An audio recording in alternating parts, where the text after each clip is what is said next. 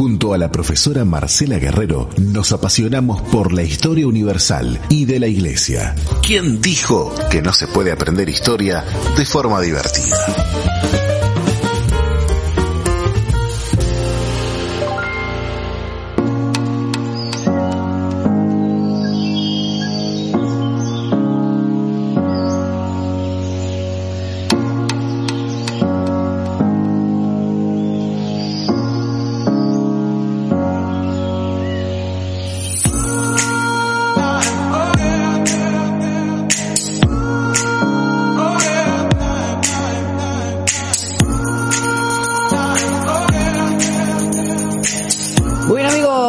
Seguimos adelante aquí en Falta Uno y me encanta poder eh, tener, eh, no perder clases eh, en, en tiempos donde donde a veces hay paro y uno pierde las clases, eh, poder eh, tener una charla en un día que no es habitual, que son los jueves, eh, en particular los viernes, perdón, pero esta vez dijimos jueves porque, bueno, se nos acerca una, una fecha muy importante para el cristianismo, eh, para la cristiandad y bueno, es imposible no poder hacer referencia, si bien sabemos que el 31 de octubre mm, comercialmente está invadido por el tema de Halloween, también sabemos su origen, este, diabólico, satánico, eh, de muerte y todo la, mar en coche y todo lo que se le puede haber puesto de negativo, pero aún así la gente lo, lo, celebra o lo, lo ve más que nada por el lado comercial. Eh, también hay un hecho que es fundamental y más para nosotros. Que los demás lo festejen está bien, pero a veces nosotros nos pasamos hablando de diablo, diablo, diablo y no nos damos cuenta que le damos prensa gratis. Y ahí es donde eh, es por falta de conocimiento, porque tenemos esa misma fecha un hecho fundamental que diría que ha marcado, hay eventos y acontecimientos en la historia que marcan justamente a la humanidad. Y es el caso de la reforma protestante. Y es Tan así que incluso algo que pasó allá en el siglo XVI, eh, creo que es, siglo XVI, a ver si la profe me, lo, me corrige o no. Está correcto, está correcto. Siglo XVI. Siglo XVI, sí, que muchos dicen que es un siglazo. Siglazo, ¿eh? eh bueno, ese siglo marcó quizás eh, un antes y un después en, en muchas de las cosas. Y muchas de, y todo lo que pasó quizás, o grandes cosas que pasaron en ese siglo, nos siguen hasta el día de hoy. Es increíble, porque bueno, en ese siglo estuvo también, este, obviamente, eh, varios eventos que vamos a, estar comentando, que incluso llegan hasta el día de hoy, y es eso lo que vamos a estar hablando hoy de Hablemos de Historia con la profesora Marcela Guerrero, eh, mm, la reforma el impacto de la reforma protestante, inclusive hasta estos, hasta estos días. Profe, ¿cómo anda? Buenos, buenas tardes, y me encanta porque está en su ámbito, está jugando de local usted ahí. acá en, en un salón de clase, el mismo salón que acabo de, le despedí a los alumnos que se fueran y eh, me conecté. Eh, bien, bueno, sí, es, distinto conectarse por acá. Un saludo también a toda la audiencia. Y bueno, este, espero que, se encuentren bien y bueno, a ver, este, en, un día distinto, sí, que, es el día, el jueves, pero es el día que tenemos para poder recordar, eh, como lo hacemos siempre, ¿no? lo hacemos siempre a través de, cada programa, porque siempre estamos estudiando el protestantismo, pero en este caso no pasar por alto esta fecha especial de este, esta fecha simbólica que es la publicación de las 95 tesis por parte de Lutero, el 31 de octubre de 1517, y sí está muy bien que es el siglo XVI. Profe, usted está mirando hacia un costado, no me está mirando de frente a la cámara. Este, no sé si ahora. Ah, Ahora sí. Ah, ahí. está. Sí, sí, sí. Digo para poder. ahí está, excelente. No sé si tenía algo para mirar o para, para tener una guía o algo, pero le decimos porque, bueno, también estamos. A, las personas nos están mirando por YouTube Live. Este, y luego, y luego también mucha gente nos mira, como se llama en esta nueva modalidad, on demand. Después, cuando, cuando ellos quieren, en el horario que quieren, se ponen YouTube ahí que pasan stalkeando y bueno, lo bueno es poder estar ahí. Bueno, profe, a grandes rasgos, porque obviamente nosotros sabemos que Lutero no quiso fundar una nueva iglesia. Este, Lutero estaba indignado, este, como por decirlo, hablando, hablando rápido, ¿no? Eh, y por eso, y era algo, era, era muy común entre el clérigo ir a discutir, ¿no? Y Bien, claro, eh, en verdad sí, él no se propone, Lutero no se propone fundar una nueva iglesia, es un católico, es algo que cuando estudiamos la reforma, no olvidar el carácter de, católico de Lutero, que nunca se imaginó que de ahí se iba que iba a ocurrir lo que ocurrió después y él lo que hace, en realidad estamos en una época que mismo es reconocido por los historiadores católicos, o sea, fue reconocido posteriormente y hoy en día se puede estudiar. Nadie discute que fue uno de los momentos más bajos en cuanto a la conducta de la iglesia, en momentos de muchísima eh, corrupción y en las costumbres morales y en cuanto al desconocimiento que había de lo que eran las, verdades bíblicas, era una religión que se había vuelto eh, dogmática, y supersticiosa, la, ignorancia de la población era muy grande. Y entonces eh, Lutero en, esa búsqueda de, su salvación personal se va a encontrar con las escrituras y él como, como sacerdote, como pastor de, de las ovejas y como también como docente, como profesor, él lo que se dispone a hacer es discutir, es, decir, a ver, esto no está bien. Y, a veces creo que a todos nos pasa que a veces cuando las cosas que están mal se vuelven normal, uno al final se cuestiona si, a ver, es, que está todo mal o soy yo que estoy mal, porque es difícil tener la mirada crítica en un momento en el que, por ejemplo, si todo, todos corren hacia el 18 de julio y, a uno le parece que no, que por acá al lado tengo que ir, que tengo que ir para otro lado, es difícil ir en contra de la corriente. Y él lo que hace es poner en discusión eso, o sea, él, él, entiende que eso no está bien, que por más de que sea general, incluso la misma institución que tiene como, como objetivo fundamental o sea, es la, en la Edad Media la, la, iglesia era la mediadora de la salvación. Entre la sociedad y Dios estaba la iglesia y la iglesia tenía ese papel, la iglesia era la salvadora.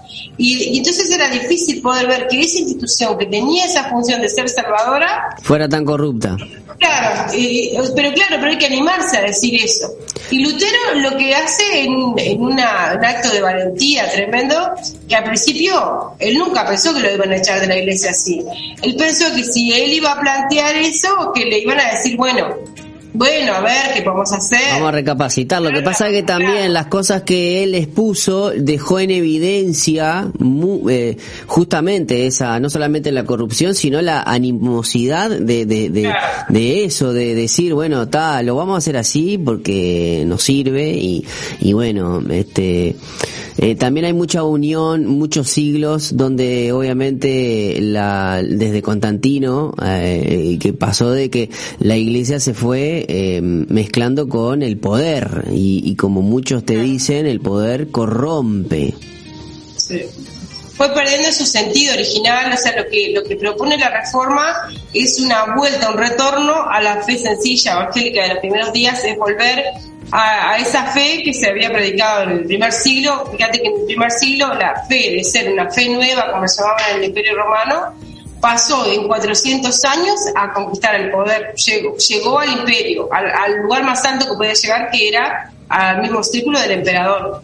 Entonces, esa fe, o sea, ¿qué tenía esa fe que conquistó el mundo y que además tiró abajo el paganismo existente del mundo este, greco-romano sin embargo, es el, paganismo cae cede ante, o sea, es, combatido además por el cristianismo.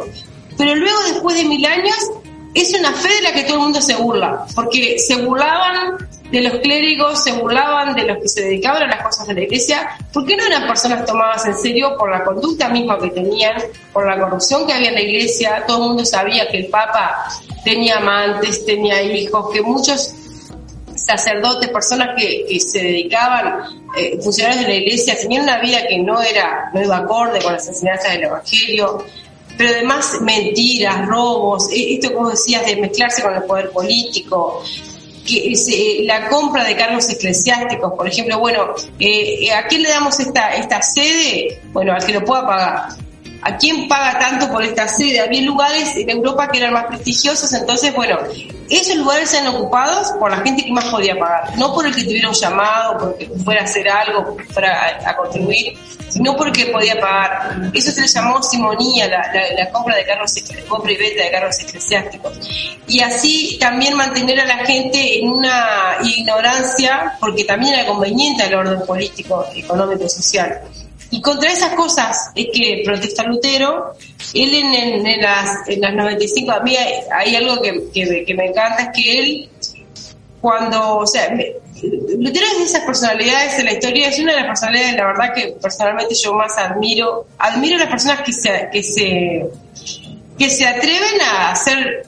Eh, yo he escuchado incluso historiadores que no son ni cristianos, se dedican a otras cosas, mismo nuestro medio, que quedan sorprendidos ante la figura de Lutero porque animarse a ir contra el Papa de Roma en 1517 en el siglo XVI era algo que ningún ser humano se atrevía a hacer, porque era irse en contra de todo. Y él se animó a, a proponer algunas cosas que al principio fueron productos de su, de su encuentro con Dios, pero también después de su razonamiento, y luego eso lo fue empujando la iglesia, o sea, no recibir eso como una autocrítica, porque era una crítica de un hijo de la iglesia, lo recibe como a, Martín Lutero tratan de, bueno, de hereje, o sea, sin, sin entender mucho lo que él propone, o sea, sin querer entender capaz. Lo que propone lo, lo expulsan de la iglesia y las, entonces la situación se va volviendo cada vez más radical. En un principio él había propuesto esas 95 tesis que en realidad son un 95 enunciados. Son cortas de leer, en realidad les llevaría poquito rato. Realidad ustedes las pueden encontrar en, PDF, en internet, pongan las 95 tesis de Lutero y se pueden leer en un ratito. Y él inicia esa, ese documento, que lo escribe él, y él, donde él dice, escribe en latín y dice, por amor a la verdad y por el celo de hacerla triunfar. Él, él dice, bueno, esto es por la verdad y porque además él se sentía como por dentro, se sentía, ¿vieron cuando uno se siente enojado frente a una injusticia?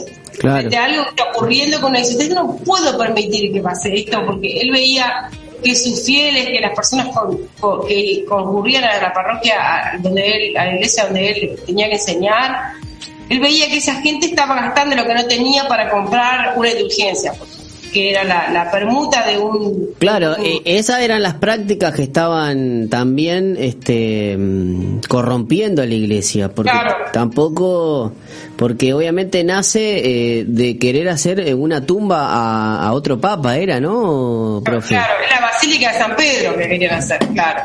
Claro, entonces ahí ya arrancamos mal, ahí ya arrancamos mal, ¿no?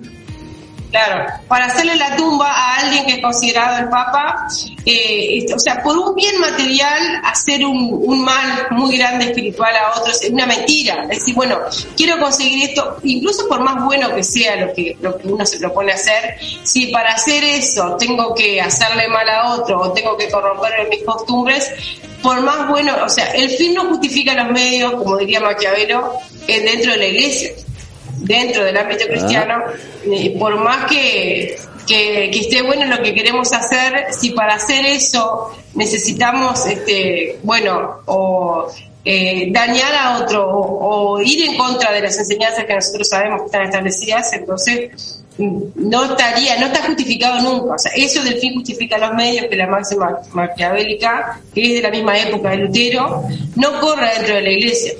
Lutero decía que, eso estaba mal y que, que había que, intervenir, pero en realidad él no propone cómo intervenir, él piensa que la iglesia debe tener una reflexión sobre sí misma.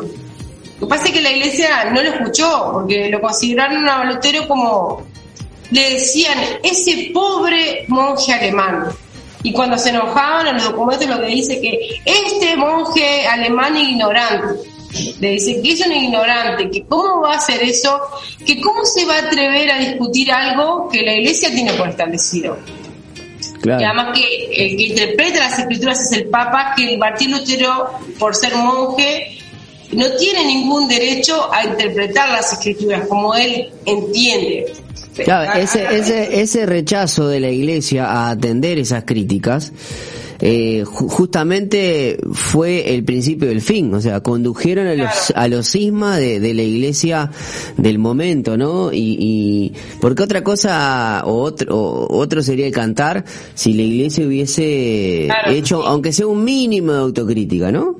Sí, es lo que dicen los historiadores hoy en día, eso, claro que no, podemos hacer historia contrafáctica, no, no podemos saber qué hubiera pasado si, si la iglesia lo hubiera escuchado, pero sí poner de que eh, a Lutero lo van empujando cada vez a posturas más radicales, porque él, cuando él publica en 1517, estas 95 tesis, él las dedica, al, aparte las escribe en latín, las, las dedica al Papa. No, no, él no piensa que, que no piensa que está haciendo un daño, piensa que, que, bueno, que hay que discutirlo, que aparte Lutero tiene una formación muy vasta, él era maestro en artes, doctor en teología, se había pasado la vida estudiando, él piensa que, bueno, que él es profesor en la universidad, se había doctorado, él piensa que él tiene algo para aportar como hijo de la iglesia y que la iglesia lo va a escuchar. Y lo que, sucede, lo que sucedió fue totalmente lo contrario la, iglesia lo, va empujando y en esos años, porque de 1517 a 1520, cuando él es excomulgado, hay tres años, Lutero va cada vez más elaborando su teología, su teología de la cruz, por ejemplo, lo que se llama la teología de la cruz, va elaborando también cuáles serían las bases de una teología sana, por ejemplo. Y ahí, por ejemplo, aparecen eh, esa base, por ejemplo, de la sola escritura, la sola fe. Comienza, porque al principio él, eh, a mí me encanta, hay un historiador que se llama Lucien Febre, que es uno de los que ha estudiado también eh, a Lutero, que es un historiador marxista incluso, no, no, no es un historiador que no lo hace porque por apologética, sino que él lo que hace es estudiar a, al personaje. Claro. el personaje a mí me encanta porque, claro, porque es una lectura como sin, sin, uno no puede decir este dice esto porque es cristiano. en, realidad él, estudia el personaje como un análisis también eh, psicológico hacia Lutero. Y él dice que Lutero saca toda esa fuerza para enfrentarse al Papa y a todo el, imperio. Él dice que esa fuerza la saca de su Dios, dice Lucien Febre. Él se enfrenta a todo eso, pero dice, su Dios estaba con él. Él piensa, Lutero piensa que Dios está con él. Y cuando él entiende eso, de que por más que las estructuras jerárquicas de la iglesia no lo entiendan eh, y además lo rechacen, él piensa que, él está sirviendo a Dios. Y, esa fuerza lo llena de entusiasmo, de pasión para poder hacer esa obra y poder elaborar esa, esa teología cada vez más clara y darse cuenta que por más que eso lo deje afuera de las estructuras jerárquicas de la iglesia, no lo deja fuera de la salvación, no lo deja fuera de Cristo. Él, lo, que, lo que empieza a tener es una relación personal con Cristo, y es el inicio justamente del protestantismo que va a plantear eso. No una salvación que viene a través de la comunidad, si bien la comunidad es importante, porque Lutero no, no es que habla de que no hay que ir a la iglesia, no, él, él, él, funda la iglesia luterana, no es que no es que a partir de ahora vamos a no empezamos iglesia ni nada, sino que dice que la relación del hombre, del ser humano, es personal con Dios. No precisa de la mediación de la iglesia. La iglesia es para la enseñanza de la escritura, es la comunidad de los fieles, de los que siguen a Cristo, y es, insustituible. La iglesia es necesaria y es un lugar de reunión, de adoración y de enseñanza. Pero la gente no se salva porque va a la iglesia, sino lo que va a salvar a la gente, al ser humano, es una relación personal con Cristo. Se lo plantea de otra manera. Y eso es lo que la, o sea, en la Edad Media, y mismo la Iglesia Católica también planteaba, una salvación más, pero como comunidad, como si nos salváramos juntos, como si nos salvamos en la iglesia. Eh, Lutero eh, eh, no plantea eso. Por ejemplo, había autores en la Edad Media que decían que no hay salvación fuera de la Iglesia Católica. No hay salvación fuera. Y Lutero dice, no, eso, eso es mentira. Sí hay salvación fuera de la Iglesia Católica, lo que no hay salvación es fuera de Cristo. Entonces, el, que da vuelta a las cosas. O sea, eh, la iglesia es necesaria porque allí se predica a Cristo, porque allí se, se comparten las sagradas escrituras y es la comunidad de los fieles, de los hermanos, de los que han creído y, y es bíblico, así es. Pero no, no nos salvamos por el, por el hecho de ir a la iglesia no se salva una persona, sino por el hecho de creer en Cristo. Entonces, eh, eh, esa es lo que es la teología de la cruz, la teología de la gracia. Entonces, cuando él va elaborando eso cada vez más, lo van empujando hacia afuera. Claro, sí, porque también hay un acontecimiento que la otra vez habíamos hablado que sin imprenta, estoy seguro que que no hubiese sido posible, ¿no? Porque obviamente eh, es uno de los inventos que ayudaron a la propagación de la idea de Lutero que se había inventado hace unos años atrás. Pero también la reforma protestante cambió por completo el panorama cultural, eh, social y político de Europa. Eh, porque eh, se plantea como, como uno de los tantos hechos que hace un cambio eh, de la Edad Media a la Edad Moderna, porque eh, ¿qué cosas ves, profe, que sigan hasta el día de hoy o, que vinieron a cambiar este, justamente ese paradigma? Bien, eh, sí, eso es muy interesante porque por algo lo estudiamos hasta el día de hoy. Nosotros en este caso lo estamos recordando como, como un hito dentro del cristianismo, pero la reforma es uno, es uno de los hechos históricos, como vos dijiste, para empezar, que se pone en la línea cronológica como el inicio de la época moderna. Más o menos como el descubrimiento de América, la reforma viene a cumplir un lugar así. En el ámbito cultural, la reforma protestante eh, cumple ese papel de marcar el fin de una época y el comienzo de una nueva. Eso por un lado. Y por otro lado, si fuéramos a ver efectos o consecuencias de la reforma, que ahí comenzaron cosas que hasta el día de hoy eh, continúan. Por ejemplo, podemos eh, señalar que Lutero al hablar de la de la lectura de la Biblia, o sea, el acercamiento a Cristo como un acto individual y la lectura de la Biblia como algo que es eh, que es necesario y además él no usa la palabra derecho porque en esa época no se usaba la palabra derecho, pero sí como que es necesario que todo creyente lea la Biblia por sí mismo. Para llegar a eso, la persona tiene que saber leer. Entonces, al final los reformadores se, se volvieron en en personas que lucharon por la educación para todos. O sea, la idea de la educación universal eh, también se deriva de este hecho, porque eh, es increíble, a nosotros nos parece difícil de conectarlo, pero por ejemplo, Lutero siempre hablaba de la idea de que al lado de un templo tenía que haber una escuela. Mm. Porque si las personas no, no sabían leer, no iban a poder leer la Biblia. Y la Biblia era necesario para el creyente leer la Biblia. Lutero decía, el tesoro de la, de, de, la iglesia es el Evangelio de Cristo. La iglesia, las personas, los creyentes necesitan leer el Evangelio. Entonces, ¿cómo van a saber leer si no les enseñamos a leer? Entonces, Lutero eh, va a abogar y los reformadores van a pedir que, que se enseñe a leer. Entonces derivó en la educación, que luego se va a derivar en la educación universal, la educación para todos. Es un proceso que comienza en el siglo XVI, pero que, por ejemplo, en el siglo XIX en nuestro país, eh, después vamos a hablar otra vez más adelante, pero la reforma bareliana nuestra también está vinculada con esta idea de protestantismo.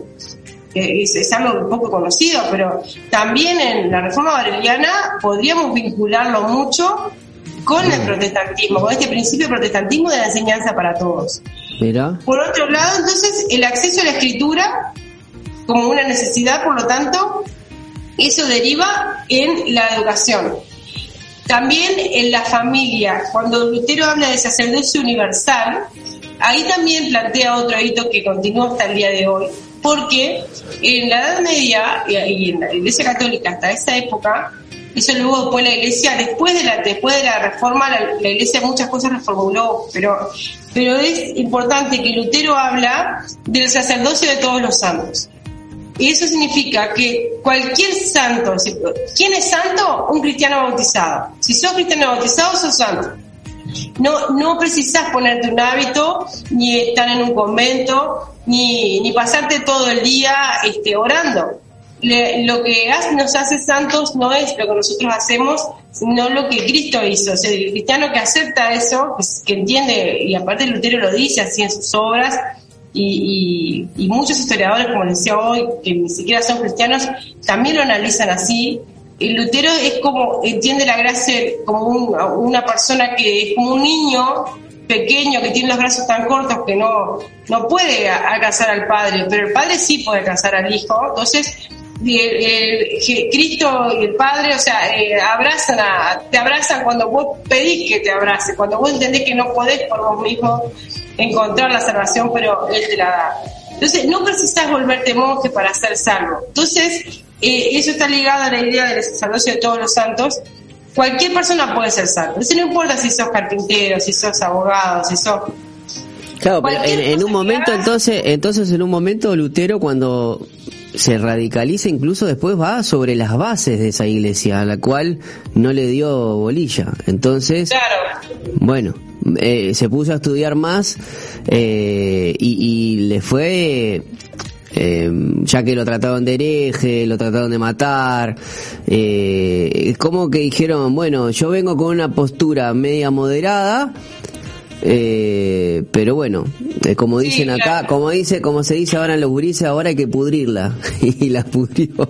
Sí, es que hizo eso, es verdad, así como que, como que después se puso rebelde de todo, porque al principio él era muy respetuoso, que Lutero era una persona, eh, por lo que se ve, Sí, muy, muy educado, obviamente, al tener la forma, al tener la formación que tenía, porque obviamente nosotros sabemos que dentro, eh, obviamente en una sociedad muy machista, el hombre era el único que se podía formar, estudiar, pero dentro mismo de, de, de los que son hombres también hubo mucha discriminación y no todos llegaban a, eh, era un intelectual de la época literal. Entonces, entonces también era un golpe fuerte que le pegara a Lutero. No es lo mismo que un cuatro de copas acá, eh, que, que, que, se, que sabía leer y escribir, decir lo que decía, a que lo diga Martín Lutero, ¿no? Claro, claro, la palabra de Lutero tiene autoridad. O sea, al principio, por más que la iglesia lo quiso callar, claro, Lutero no era, este, no era cualquiera, o sea, porque era considerado por la formación que tenía y luego mismo porque, por la reputación que se había ganado también como profesor y como pastor, como la gente lo quería. Porque, porque Lutero, o sea, es coherente lo que él plantea, pero además o sea, fíjense que 500 años después seguimos hablando de él, si tendría fuerza lo que él decía. Pero la gente, Alemania, la Alemania de la época, es decir, les, los, llevó, este, sostuvo, porque eh, el mensaje de Lutero era un mensaje de libertad. No solamente, o sea, para los cristianos era un mensaje eh, hacia adentro de la iglesia, pero que fue interpretado por las estructuras sociales económicas, de política de la época, como decir, ¿por qué tenemos que...? Porque toda la, sociedad de la Media estaba sostenida bajo el discurso de la Iglesia católica. Y cuando Lutero plantea esto, Lutero lo plantea a nivel del cristianismo, a nivel de la Iglesia, pero, pero como todo estaba sostenido sobre la Iglesia, cuando Lutero protesta en esto, otros entienden otra cosa, entienden, pero a ver, entonces yo por qué tengo que estar sometido a este señor ¿O por qué la iglesia me pide esto, me pide aquello? Mismo los príncipes políticos de la época. ¿Por qué tenemos que estar sometidos al poder de Roma? O sea, lo que hace Lutero es introducir ahí una interrogación que va a poner en, jaque todas las estructuras eh, políticas, económicas, sociales, pero también este, culturales y familiares. Esta idea que estamos hablando recién de que todos los, de todos los, todos los santos, todos los santos son sacerdotes, va a hacer que las personas, ¿por qué tienen que entrar al convento? Si yo me puedo casar, puedo tener hijos, puedo ser un padre de familia, puedo ser una madre de familia y seguir siendo santa. No, no, la santidad no me la da el monasterio. Entonces, mucha gente, y recordemos que esta es la época también del nacimiento del capitalismo. Entonces, es la época también que está caracterizada por el individualismo entonces, eh, hay como un cambio de paradigma en la mentalidad. No necesito meterme en el monasterio todo el día, yo puedo estudiar, trabajar, hacer lo que yo quiera y seguir siendo cristiano. Lutero habla de que el, cristiano tiene que ser donde está, tiene que ser eh, brillante. Lutero habla que, por ejemplo, el pastor tiene que tener, no sé qué formación, no sé cuántos títulos tiene que tener el pastor según Lutero. Él piensa que, que esa va a ser una iglesia verdadera, una iglesia en la que la gente esté formada y que donde esté eh, sea de influencia. Eh, ese es un pensamiento de la reforma que a veces poco hablamos también, que creo que, que es necesario. Él habla de que los cristianos eh, recordemos que él habla para su época, ¿no? No podía pensar cómo sería el siglo XX, siglo XXI. O sea, son interpretaciones que nosotros podemos hacer hoy en día. Pero así como Lutero habla del templo y de la escuela, habla de, cristianos que, se destacan. y los, los, los cristianos, los reformadores, fueron todas personas que se destacaron en el ámbito en que vivieron. O sea, cualquiera de ellos eran personas con mucha formación académica. Lutero sabía griego, hebreo, latín, además de todos los títulos que vimos que tenía. Después, este, nosotros reformadores también vemos lo mismo y ellos, y, había que ver lo que son las prédicas, los sermones de ellos, son sermones de un contenido teológico, filosófico muy grande. Tenían un conocimiento muy grande de, de los padres de la iglesia, de la historia de la iglesia, por ejemplo. Ellos conocían un montón y se basaban en eso para entender el presente. Entonces, ahí hay otro, otro de las de los impactos que creo que a veces poco lo, recordamos, que la reforma, eh, la, los reformadores, los protestantes en el siglo XVI, XVII, se destacaron en todas las áreas de conocimiento en Europa. Por ejemplo, son los autores, hicieron avances muy grandes en la crítica textual, ellos no creían en las interpretaciones supersticiosas así de la Biblia, sino que iban a un análisis bastante más a fondo. Eh, por ejemplo, descubrieron que algunos, algunos este, hallazgos arqueológicos que uno te puede decir, ah, ¿sabes que se encontró, yo qué sé, la túnica de Moisés, poner? Ellos dicen, no, no puede ser la túnica de Moisés, aplicar la razón a eso. No puede ser, es decir, y entonces de esa manera contribuyeron al desarrollo de la ciencia, de la tecnología, porque ellos inventaron métodos para comprobar cosas y no andar repitiendo cosas que, es decir, en la, época de Lutero en Europa decían que tenía, yo qué sé, madera, astillas de la cruz de Cristo, el cráneo de Juan el Bautista. Y ellos dicen, a ver, ¿para qué precisamos? En realidad, para ser cristianos no precisamos ni, el cráneo de Juan el Bautista ni, ni astillas de la cruz de Cristo. Si bien son cosas que podrían ser valiosas, no despreciar lo material, pero tampoco ser supersticioso de que, a ver, 1500 años después, no podía haber, o sea, ¿cómo sabemos que es el cráneo de Juan el Bautista? Entonces ellos van a aplicar los métodos, por ejemplo, eh, van a empezar a aplicar métodos más que no son de datación como los que tenemos hoy en día, pero sí de eh, aplicar métodos a los documentos que encuentran para saber si eran verdaderos o no. Por ejemplo, había un documento que decía que Constantino, el emperador Constantino, le había donado a la Iglesia Católica eh, todo, eh, eh, bienes y un tesoro, le había donado, ¿no? Y ese documento circuló en la Edad Media. Y en esa época se va a probar que ese documento es falso, por ejemplo. Y así cantidad de documentos se descubrieron, y a partir de esta época, que van a poner en cuestión eso que, que, pensaban que era así. Entonces, de esa forma, la reforma también contribuyó al desarrollo de las, ciencias, de las ciencias modernas y de la tecnología. Mm. Bien. Después, otra cosa que, a mí me parece también de las más valiosas es que lo que, si vamos a la reforma luterana así, lo que más a mí me parece valiosísimo en la persona de Lutero, eh, que va, va, o sea, hay una tradición que ya existía, pero que él va a defender bien y creo que, que siempre es bueno recordarla, que tiene que ver con la libertad de conciencia y la libertad de expresión. Que uno no puede tener libertad de expresión si no tiene libertad de conciencia. Para, para poder expresarse, primero tenemos que pensar, ¿no?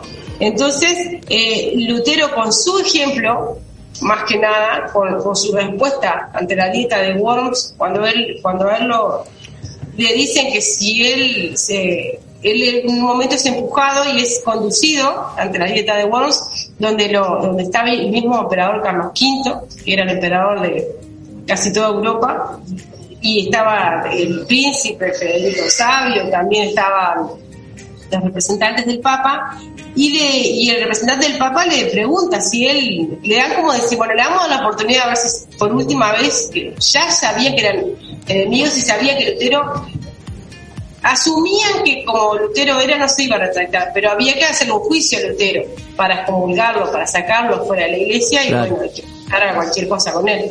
Entonces Lutero, eh, cuando recibió la carta de que tenía que presentarse, es como que a uno le, diga, bueno, tenés que presentarte ante el juez. Sí no sé, en ese momento vamos a ver sería como la ONU más o menos. O sea, era, hoy en día no hay instituciones que tengan el poder que tenían esas instituciones eh, en la que fue juzgado Lutero. Y él se presentó y lo que él responde cuando él dice que dice mi conciencia está cautiva de la palabra de Dios. Dice, no, a menos que se me convenza por las sagradas escrituras, yo no, no quiero ni puedo retractarme, porque ir contra la conciencia no es seguro ni correcto. Esa claridad en el pensamiento. O sea que podríamos decir que Martín Lutero fue uno de los primeros que hizo objeción de conciencia.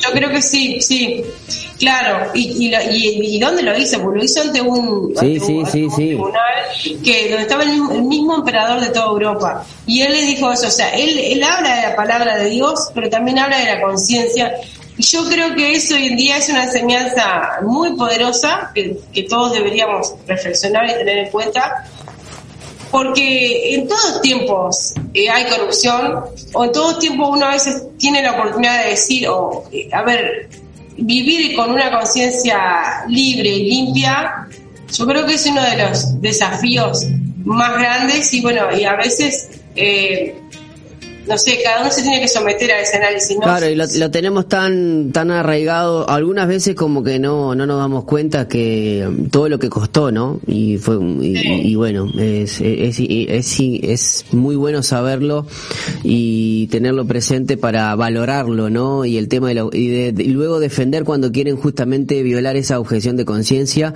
saber que a Martín Lutero casi le costó la vida, que a Martín Lutero le, fue el que el que lo el que lo propuso y, bueno, y, se, se, animó, se animó y creo que en, en, el lugar donde vos dijiste, no, no en cualquier lugar. Este, la verdad que eso es para para ponderar y bueno, como un gran impacto, ¿eh? ya hablando de derechos humanos y todo, bueno, saber da bien de dónde empiezan a venir las cosas. Eh, profe, bueno, la verdad, interesantísimo, se nos fue eh, literalmente el programa, quiero agradecerte por, por el tiempo que nos, nos diste eh, y bueno, saludar a todos también tus alumnos y agradecerte una vez más para despedirte y darte un abrazo grande y reencontrarnos luego con más temas apasionados que antes del término el año tenemos por lo menos un par de salidas más. Sí, bueno, muchísimas gracias a ustedes, gracias a toda la audiencia y a vos, Pico. Una vez más, un año más que hablamos de la reforma. Y lo último que te quiero decir es que la reforma también aportó en cuanto al proceso de, de la secularización de la política por un lado, pero también algo que está muy en boga hoy en día, que es el comienzo de, de, de que la mujer comience a ocupar otro lugar. Entonces, ahí tenemos una brecha, por ejemplo, que ha sido poco estudiada, alguna, algún eh, estudio hay, pero hay pocas obras, y que hablan de cómo la reforma ayudó a que la mujer salga de aquel lugar donde era considerada la Edad Media casi como una propiedad del hombre. Entonces, ahí tenemos también otro de los aportes que, que dio la reforma. Así que bueno, te, te mando un abrazo y bueno, pronto nos vemos presencialmente y un saludo a toda la audiencia este, nos, nos este, estamos en contacto. Eh, por favor, que escuchen y que pongan, como es como decís, al, al a las que se suscriban. Ahí va, que aquellas personas que nos están mirando se suscriben y le dan clic a la campanita y pueden dejar algún comentario. Este, siempre está muy bueno poder debatir y hablar y conversar acerca de estos temas y obviamente a los que son apasionados de la historia, en nuestro canal de YouTube está el, eh, está, creo que hace, desde hace 3, 4 años que tenemos todo, de todos los temas, eh, eh, tenemos habidos y por haber muchísimos temas, así que los animamos a que se suscriban y puedan a aprender junto con nosotros como hacemos cada vez que eh, viene la profesora Marcela Guerrero. Gracias, profe, un abrazo grande. Muchas gracias, igualmente. Nos vamos a ir, eh, Colocho, ¿le parece? Con algún tema musical. Ya nos estamos despidiendo. Les agradecemos eh, su fiel sintonía y nosotros nos reencontramos el día de mañana a las 14 horas, el horario indicado para comenzar Falta 1.